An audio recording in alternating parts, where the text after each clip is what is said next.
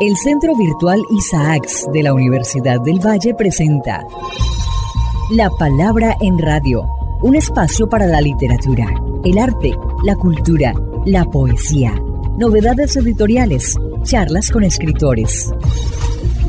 La Palabra en Radio, domingos 10 de la mañana por Univalle Estéreo. Dirige y presenta Darío Enao Restrepo. La Palabra en Radio.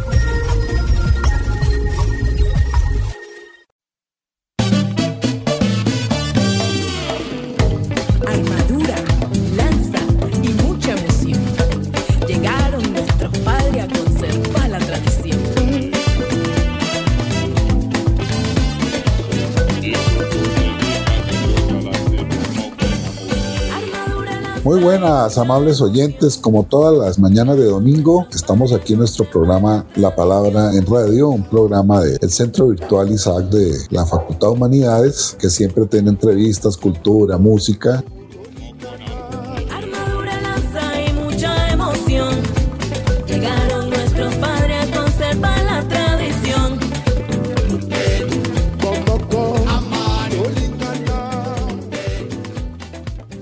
Estamos con Juan David Correa Ulloa, el actual ministro de Cultura de Colombia, que en buena hora pues llega a dirigir este cargo tan importante en nuestro país y es el invitado a abrir, a dar unas palabras en el decimotercer Simposio Internacional Jorge Isaac, que en esta oportunidad estará dedicado a la patria literaria para sentar las bases de historia crítica de la literatura colombiana. Este es un proyecto que la academia viene acariciando desde finales de los años 90. Tuvimos aquí al maestro Noé Gitri, quien vino a la Universidad Nacional, al seminario que yo estuve sobre qué es historiar una literatura, y nos trajo el primer volumen del proyecto argentino que era Historia Crítica de la Literatura Argentina. Era el volumen 10, Irrupción de la Crítica, y por ahí empezamos nuestras inquietudes, ya hicimos varios encuentros, yo creo que nos hemos puesto al día en las regiones con nuestras historias, con más importantes expresiones de nuestra literatura, y hay una importante dijéramos, recorrido en Colombia, como para ir retomando esto nuevamente en otras condiciones en este ya muy iniciado siglo XXI.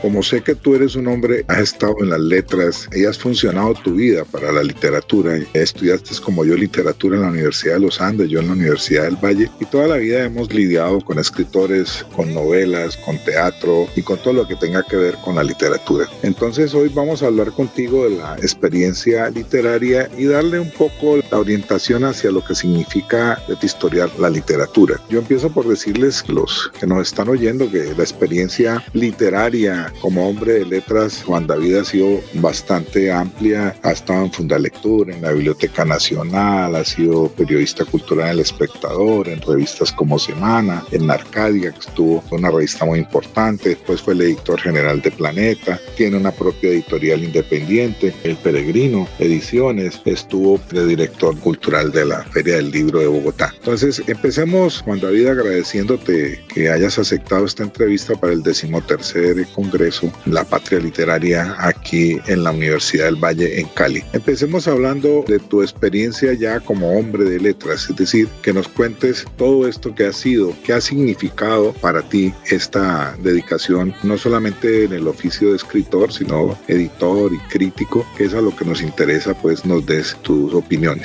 Gracias Darío y gracias a todos en la Universidad del Valle, al encuentro por invitarme. Agradezco que podamos tener esta conversación porque como lo dices, creo que es un tema de vital interés para mí. Creo que el proyecto que se proponen desde la universidad y desde el Centro Jorge Isaacs y desde todos los temas de departamentos y dependencias de la universidad es un proyecto que celebro. Hace mucho tiempo no se emprendía un proyecto historiográfico sobre la literatura colombiana. Ha habido diversos abordajes en ese aspecto, pero creo que tenemos una orfandad por lo menos de 25 o 30 años sin emprender un proyecto que deja por fuera pues buena parte de la producción que se ha hecho en este siglo, de esa manera ambiciosa como lo quieren hacer ustedes, por supuesto, y buena parte de los años 90 que creo que son años que sirven para el análisis y seguramente de los cuales vamos a hablar en un rato, porque creo que es unos años que suponen una bisagra para nuestra literatura y que creo que habría que mirarlos también, no solo con un juicio estético, sino con un juicio político político-económico que también afectó o influenció ciertas literaturas de aquí. Yo estudié literatura, como dices, en la Universidad de los Andes, pensando en que estudiando literatura me iba a convertir muy rápidamente en escritor y evidentemente lo primero que me di cuenta es que pues que eso no iba a suceder de esa manera. Uno en esos años, de los años 90, uno estudiaba esta carrera con esa convicción y pronto se da cuenta que el horizonte que le habría de posibilidades dicho pregrado era sobre todo para dedicarse a la academia. Yo evidentemente nunca tuve expectativas ni las he tenido respetando y queriendo mucho a todos mis amigos profesores y profesoras, maestros y doctores y doctoras. No tenía expectativa de convertirme en eso, así que muy pronto organicé un poco mi vida, todavía lo permitía la carrera de literatura en la Universidad de los Andes porque se había recién separado, antes uno estudiaba filosofía y letras, yo alcancé a hacer solo un semestre de filosofía y letras, se separó la carrera y literatura quedó en una especie de limbo en formación que creo que me convino mucho porque pude hacer muchos seminarios de autor, que era lo que más me interesaba, y esos seminarios de autor diversos, como no sé, pensando un seminario de Humberto Eco, me lo convalidaban como teoría literaria 1, un seminario de Thomas Mann me lo convalidaban con literaturas europeas 1, y así sucesivamente se fueron cruzando en mi vida profesores, cursos, lecturas, pues que me fueron formando como lo que yo quería hacer en el fondo, que no me defino de otra manera que como un lector que quiere escribir, como un lector convencido de que los libros son posibilidades que engrandecen nuestras vidas, que las dotan de capacidades únicas, que nos permiten conversar como ninguna otra actividad humana.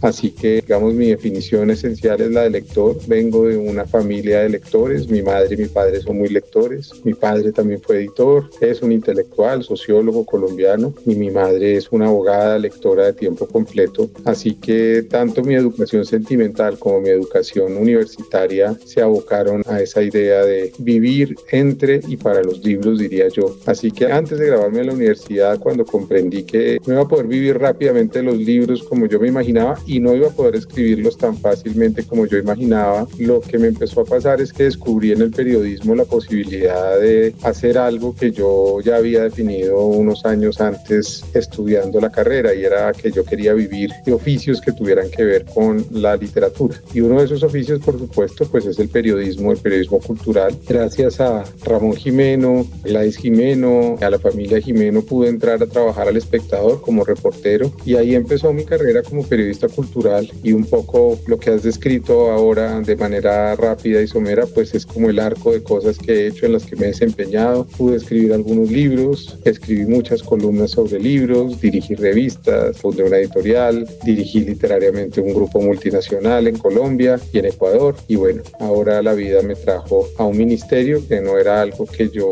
hubiera esperado que me pasara en la vida, pero los caminos de los libros son misteriosos.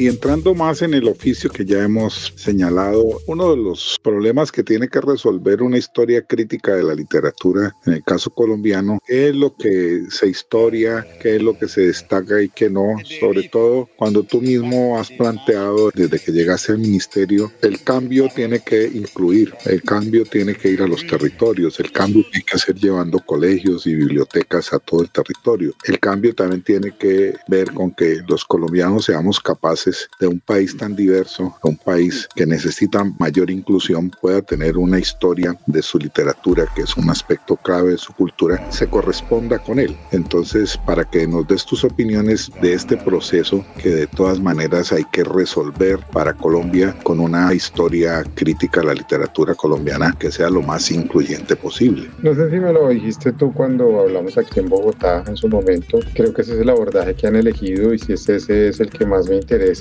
y es abordar la historia crítica de una literatura escrita en un territorio o por personas que proceden de ese territorio desde sus tensiones, sus problemas y no desde su cronología solamente. Yo creo que hay un primer abordaje que es muy interesante porque a través de esos problemas, como quería Stanislao Zuleta, uno descubre los hilos invisibles de las tradiciones, de las búsquedas, de las correspondencias. La literatura no es un asunto de avance, progreso, simplemente es un asunto de horizontalidad modernidad, en donde conviven lenguajes escritos hace más de 20 siglos y lenguajes absolutamente contemporáneos y siguen vivos y siguen influenciando a unos y a otros con la misma potencia y con la misma lucidez que lo han hecho a lectores del pasado como puede ser Cervantes o como puede ser Joyce o como puede ser Rivera en nuestro caso, como puede ser García Márquez o Marvel Moreno o en fin. Para no extenderme lo que te diría sobre eso es elegir la manera que ustedes han elegido, que es abordar esta historia crítica desde tensiones, problemas y épocas, creo que es lo adecuado. A mí me parece, y esto es una opinión personal y discutible por supuesto, que a partir de la puesta en marcha del neoliberalismo en la década de los años 80 y gracias a que eso también se impuso en los estudios culturales en Estados Unidos, un país que no ha dejado de ser definitivo en su influencia en Colombia, porque la decisión diplomática a comienzos de siglo, cuando perdimos Panamá, nuestras élites decidieron más bien que lo único que íbamos a mirar era el norte, en eso que se llamó el Respice Polum, es decir, nuestra diplomacia la hacemos con Estados Unidos y es en función de Estados Unidos que hemos organizado también nuestros relatos, nuestras maneras de existir, de estudiar, de pensar incluso, lo cual es muy problemático, pero digamos que a partir de la década de los 80, cuando ese relato del neoliberalismo se impone por vía de Margaret Thatcher primero y de Ronald Reagan en Estados Unidos, lo que se busca en el fondo es quitarle la potencia política, ambiental, económica, sociológica a la literatura. Y nos convencen de alguna manera que la literatura tiene que estar despojada de todo y ser estudiada solo en su dimensión textual y simbólica. Estoy en absoluta desacuerdo de eso. Yo peleé mucho con eso en la universidad.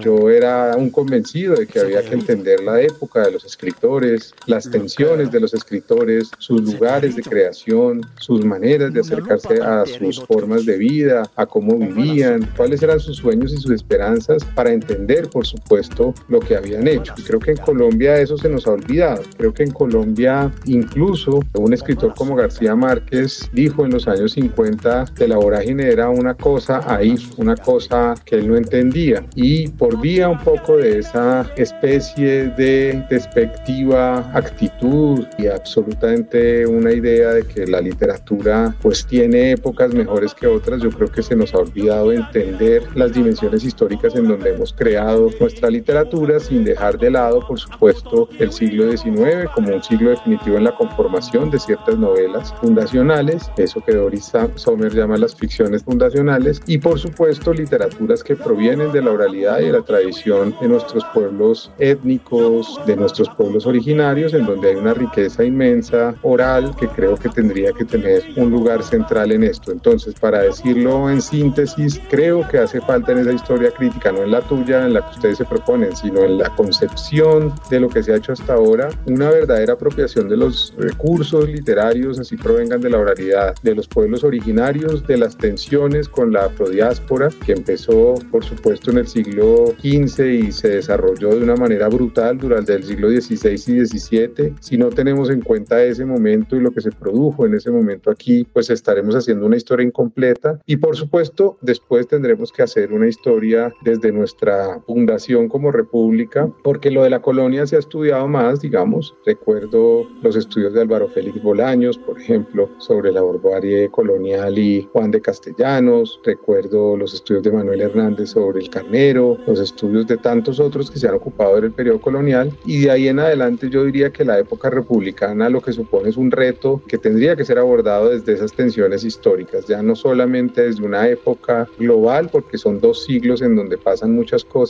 sino desde una época en donde vivimos cientos de épocas, cientos de estéticas, cientos de ideas en pugna en una sociedad que se construyó también desde una élite que fue arrasando cualquier posibilidad de diferencia, diversidad y de convivencia con discursos excéntricos, a pesar, y esto, con esto cerraría, de que nuestra gran literatura proviene de la región. Nuestra gran literatura no se ha hecho en la ciudad letrada o en todo caso en la ciudad andina, se ha hecho en las regiones. Si vemos los grandes escritores colombianos, por lo menos aquellos que fueron distinguidos y nuestras grandes escritoras y que se leen en el mundo, en general la gran mayoría provienen del Caribe, de la costa pacífica o por lo menos de la zona de influencia de Cali, de regiones lejanas que han producido grandes poetas como el sur del país o del Catatumbo y Cúcuta de los Santanderes. Entonces, creer que la gran literatura se ha hecho en la zona andina, que es donde se ha instalado la élite, es otra de esas ficciones que no hemos discutido lo suficiente como sociedad. Yo creo que hay muchos problemas en lo que acabo de decir, hay muchas preguntas y creo que eso es lo que le corresponde hacer a una historia crítica, empezar a hacerse preguntas difíciles para intentar responderlas desde diversos abordajes, miradas y sensibilidades, que creo que también eso es importante. ¿Quién va a contar esa historia? ¿Quiénes van a ser los elegidos para escribirla? ¿Desde dónde la van a escribir? No es lo mismo escribir esa historia seguramente desde un doctorado en una universidad norteamericana, desde alguien que ha estudiado en el territorio y ha vivido en el territorio y tiene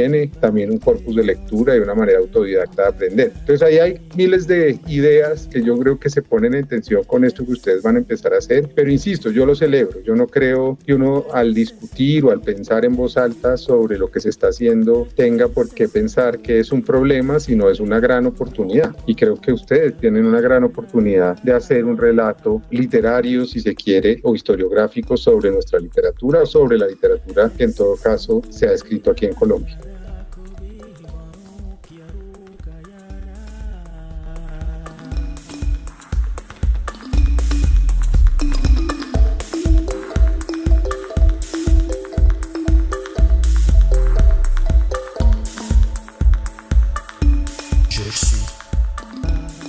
Tocado un tema clave y fundamental de lo que vamos a hacer en nuestro proyecto, que este simposio va a permitirnos como armarlo y darle la direccionalidad, un poco siguiendo el modelo argentino de Noé Gitri, que vino muchas veces a Colombia, estuvo dando seminarios entre nosotros, la Universidad Tecnológica de Pereira, que es nuestra aliada, aquí en Cali, en la maestría. Por supuesto nos encontramos en Bogotá, en Cartagena. Vino muchas veces en los últimos 30 años Noé Gitri y se volvió nuestro maestro. Y aquí la parte de la región es clave. Te voy a hacer una pregunta y es la importancia que ahora, después de que rescatamos letras nacionales completa, hicimos un seminario exclusivamente a eso. Creo que ya cuando se está consolidando el sistema literario moderno colombiano, tiene un antecedente mito y en algunas revistas de los años 40, yo creo que el esfuerzo que hizo Manuel ahí por las regiones fue fundamental, por los territorios. Hizo más de 15 números de 42 números monográficos dedicados a la literatura de Caldas, a la literatura de Córdoba, a la literatura del Valle, y de alguna manera empezó a los territorios estaban dando una serie de escritores que posteriormente todos serían importantes. Por ejemplo Roberto Burgos Cantor que tú lo mencionas en muchas de tus entrevistas el primer que le publicó el primer cuento fue de Transnacional y después sería un gran escritor y así con Oscar Collazos y con otros de las distintas regiones. Entonces yo te pregunto ya de manera más específica tú que has sido editor y has sido crítico en los últimos 30 años es decir cómo ves tú ese movimiento hacia las regiones a que el centro andino dialogue y un poco, dijéramos, desandinizar las historias que no se hagan solamente desde Bogotá, sino que dialoguen con las regiones, ahí las revistas, los semanarios y todo lo que se ha hecho en las regiones es riquísimo y muy importante para que tú como editor y como crítico nos des una opinión al respecto. Yo creo que es una actitud ante el país, Darío, y que algunos de los que hemos crecido en este siglo pues nos hemos dado a la tarea y es avivar nuestra curiosidad y obligarnos a pensar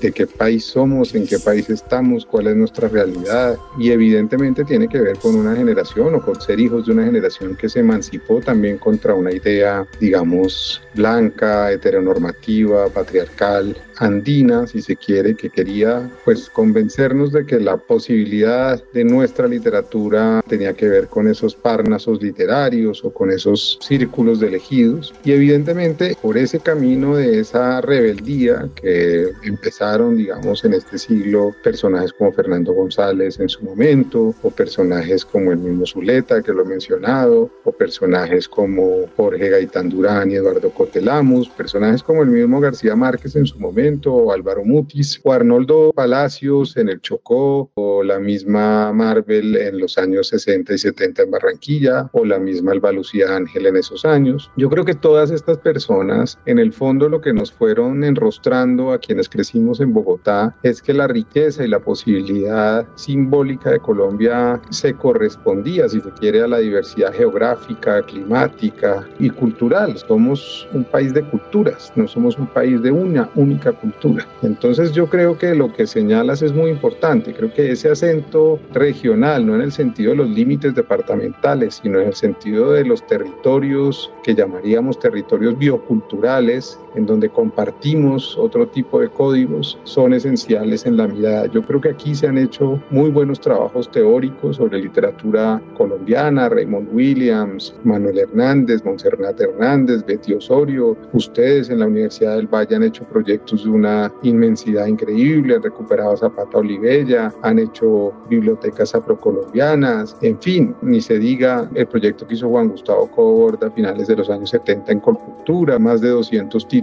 trayendo personajes y noticias de provincia, como cuáles, como Jaime Manrique Ardila, como Andrés Caicedo, por nombrar dos costas opuestas. En fin, yo creo que esa tensión entre lo regional y el centro poco a poco se ha estado diluyendo y lo digo por la emergencia también de un gobierno de izquierda por primera vez en Colombia, que no se debe solamente a un accidente de un hombre, sino a una serie de procesos sociales y de luchas y de búsquedas que llevan mucho tiempo y que se concretaron obviamente en un momento histórico en cabeza de Gustavo Petro. El presidente Petro no es un accidente en la historia de Colombia. Petro es el acumulado histórico de miles de miradas, decenas de sensibilidades que provienen de las regiones, que provienen de los lugares alejados de este país y que de alguna manera han participado en procesos sociales desde hace mucho tiempo y se sacuden, si se quiere, del racismo estructural que vivimos, del clasismo que vivimos y eligen una opción popular. La literatura y el arte en muchos casos son lugares de lo popular. Nos han querido convertir en este siglo XXI que no, y eso tiene que ver con los años 90 de los cuales ya hablaremos, en donde de alguna manera se jerarquiza el lugar de la literatura, los grandes grupos multinacionales entran al país, eligen contar una ciudad letrada desde lo blanco, desde las universidades, desde las sensibilidades urbanas solamente, y como que apagan un poco a todos esos escritores que venían armando un relato y un acumulado de búsquedas de los años 90 para atrás, digamos, todos los 80 hacia atrás. ¿Qué es lo que ha aparecido en los últimos 10 o 12 años? Ese país que quedó suspendido allá. Esos otros relatos, ¿en quiénes? En nuevas sensibilidades. ¿Cuáles? Juliana Javier en el eje cafetero, Vanessa Londoño aquí en Bogotá, con novelas de una tensión y de una sensibilidad bastante extraña, bastante paradójica. ¿Cuál es el gran escritor, diría yo, o los dos grandes escritores de comienzo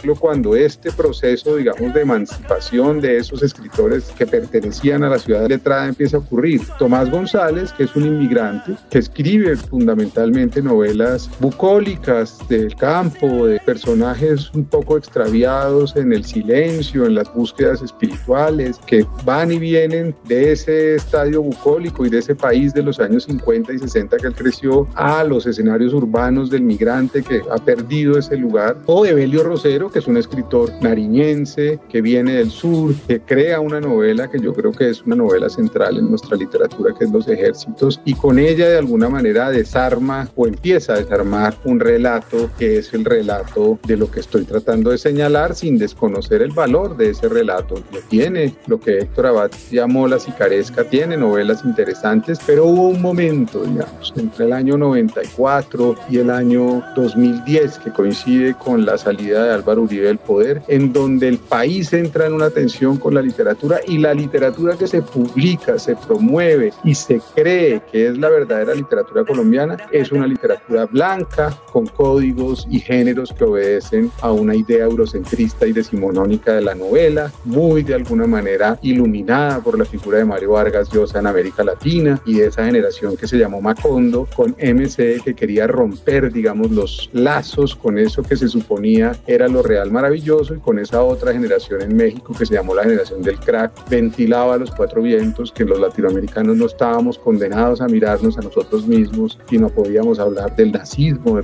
de, de cosas que fueran lejanas a nosotros. Y yo creo que ahí no había una discusión seria en el sentido de que los temas de la literatura no son el problema. El problema son las posibilidades estéticas y el lenguaje que existen en cada literatura. Yo dejaría por ahí porque sé que el tema es muy amplio. Excelente la entrevista, Juan David, te agradezco muchísimo. Mario, un abrazo.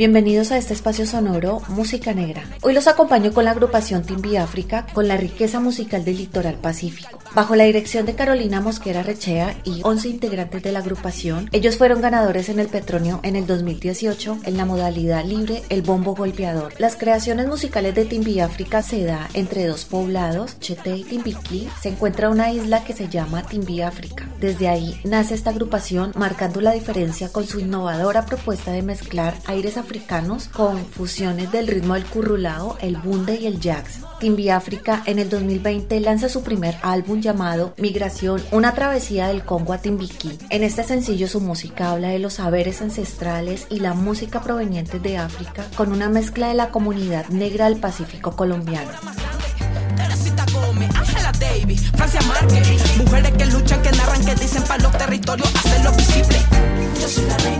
La reina, la reina. Su música es una declaración poética en la que se aborda el tema de la lucha por la aceptación, la resiliencia y su historia general de las mujeres negras e indígenas y todo su proceso histórico de migración. En este municipio del Pacífico Caucano, Timbiquí, las mujeres cumplen un papel vital para mantener el tejido social y preservar el saber ancestral. Lo hacen en medio del conflicto armado, las economías ilegales y la minería. Estas mujeres acuden a la siembra de plantas medicinales y aromáticas que son comercializadas en el casco urbano de Timbiquí ritual se reúnen para cocinar platos tradicionales y realizan artesanías para preservar las tradiciones folclóricas, tocan y bailan fuga y bambuco, entre otros ritmos que se esconden en el Pacífico. Están escuchando la agrupación Timbi África con la canción La Reina.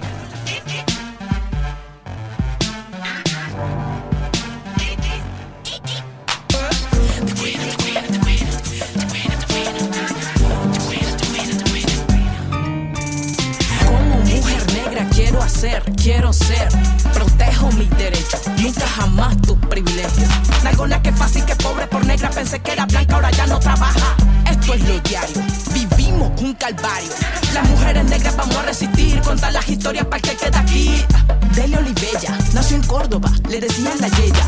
Madame C.J. Walker también, cabello elegante para hacerte ver bien. Y nosotros eso era herejía. Día y noche practican la filantropía. Esta testa negra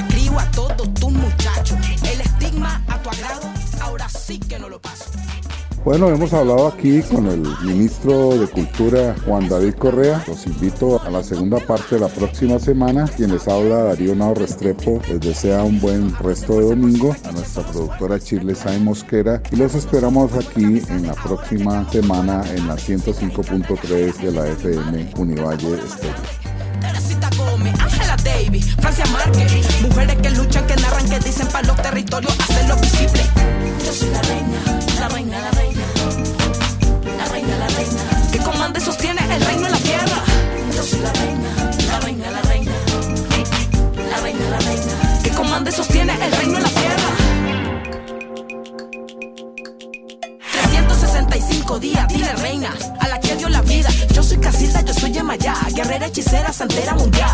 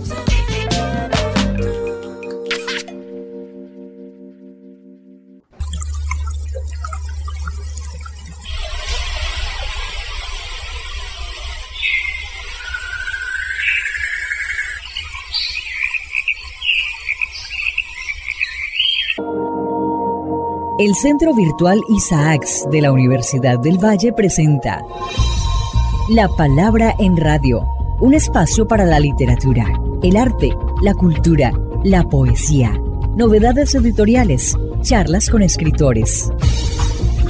La Palabra en Radio, domingos 10 de la mañana por Univalle Estéreo. Dirige y presenta Darío Enao Restrepo. La Palabra en Radio.